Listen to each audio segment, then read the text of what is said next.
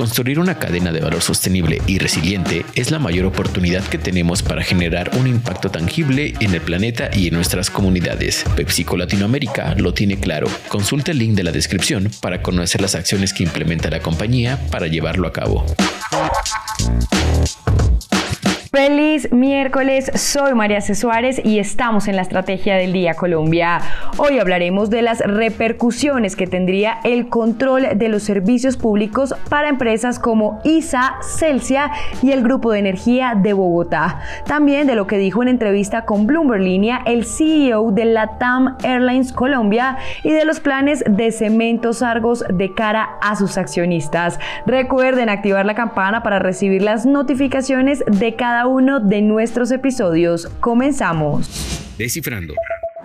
El presidente Gustavo Petro asumió recientemente y por tres meses la regulación de servicios públicos, por lo que hoy en Descifrando, Valery Cifuentes, periodista de Bloomberg Línea en Colombia, nos cuenta cuál de estas empresas, Celsia, ISA y el Grupo de Energía de Bogotá, sufriría más con esta decisión. Adelante, Valery. Hola, María C. Con la toma de control de las comisiones que regulan los servicios públicos en Colombia, es más que fundamental que las empresas del sector de energía eléctrica empiecen a apostarle a negocios en otros países para diversificar sus riesgos.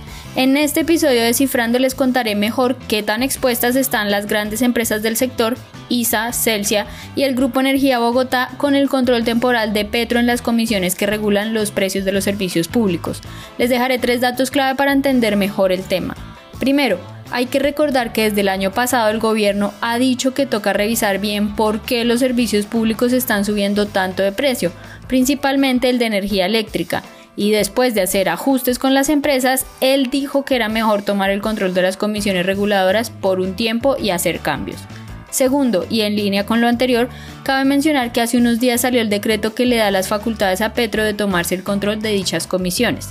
Tercero, según un informe de Casa de Bolsa, ISA se perfila como el jugador del sector mejor diversificado, con un promedio del 70% del EBITDA por fuera de Colombia, mientras que Celsia se muestra como el jugador del sector con mayor exposición a Colombia teniendo en cuenta su baja diversificación geográfica. Si quieren conocer más detalles de esta información, los invito a que nos lean en bloomberlinia.com y recuerden que nos oímos todos los miércoles en Descifrando. Lo que debes saber. Y ahora tres datos que debes saber este miércoles. El primero, la tasa representativa del mercado con la que amanece hoy Colombia es de 4.950 pesos. El segundo, Cementos Argos informó este martes mediante la Superintendencia Financiera que con el objetivo de recuperar el precio de la acción de la empresa tanto ordinaria como preferencial, lanzó el programa Sprint. Dicha estrategia hace referencia a cinco pilares, la mejora continua de los resultados financieros de la compañía, el aumento significativo de los dividendos a accionistas, el lanzamiento de un programa de readquisición de acciones, la continuidad del proceso de listamiento del negocio de Estados Unidos en la Bolsa de Nueva York y la suscripción de un contrato de formación de liquidez que tiene como finalidad última lograr que la acción ordinaria sea nuevamente elegible para las operaciones repo. Y el tercero, desde Mosquera, Cundinamarca, el presidente Gustavo Petro anunció que se suspenden los requisitos de tener títulos de bachiller y de primaria para estudiar carreras técnicas en el SENA. Además, señaló que se educará en energía energías limpias y comunidades de conectividad al campesinado.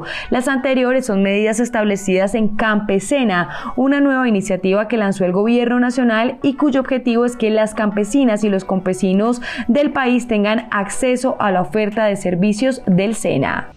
El negocio de la semana. En entrevista con Bloomberg Línea, el CEO de la TAM Airlines Colombia, Santiago Álvarez Matamoros, se refirió al interés que tienen en adquirir a la aerolínea de bajo costo Viva Air. Señaló que todavía no pueden hablar de ofertas económicas hasta conocer de primera mano la situación financiera de la low cost. Y además que el primer paso es realizar el análisis financiero. Manifestó que son conscientes de que se requiere celeridad en el proceso por lo que ya tienen listo el equipo interno, la firma de abogados y la banca de inversión para que puedan avanzar rápidamente en este proceso una vez inicien las conversaciones entre las partes. A lo que agregó que la TAM siempre ha estado dispuesta a revisar oportunidades de crecimiento en el país y que una posible adquisición de Viva se convierte en una alternativa para hacerlo.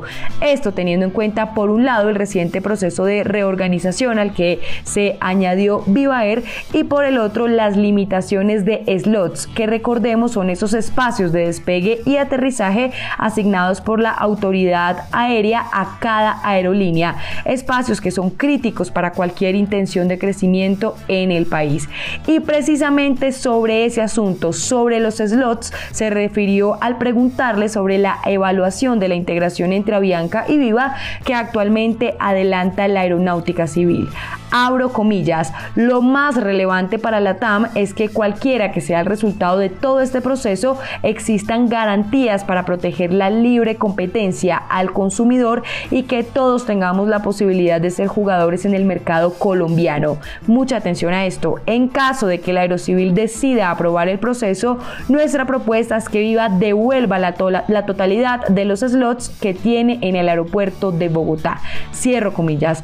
Esto dijo en entrevista con Bloomberg Línea el CEO de la TAM Airlines Colombia. Para leer la entrevista completa, visite ahora mismo bloomberglinea.com. Recuerden seguir este podcast y activar la campana para recibir las notificaciones de cada episodio y así estar al tanto de lo que pasa con la economía y los negocios. Los invito también a que visiten bloomberlinia.com donde pueden ampliar cada uno de los temas que tratamos hoy. No olviden que acá está la información independiente que une a América Latina. Nos escuchamos mañana. Esta fue la estrategia del día colombiano dirigido por Andrés Garibello, producido por Arturo Luna y Daniel Hernández. Que tengas buen día.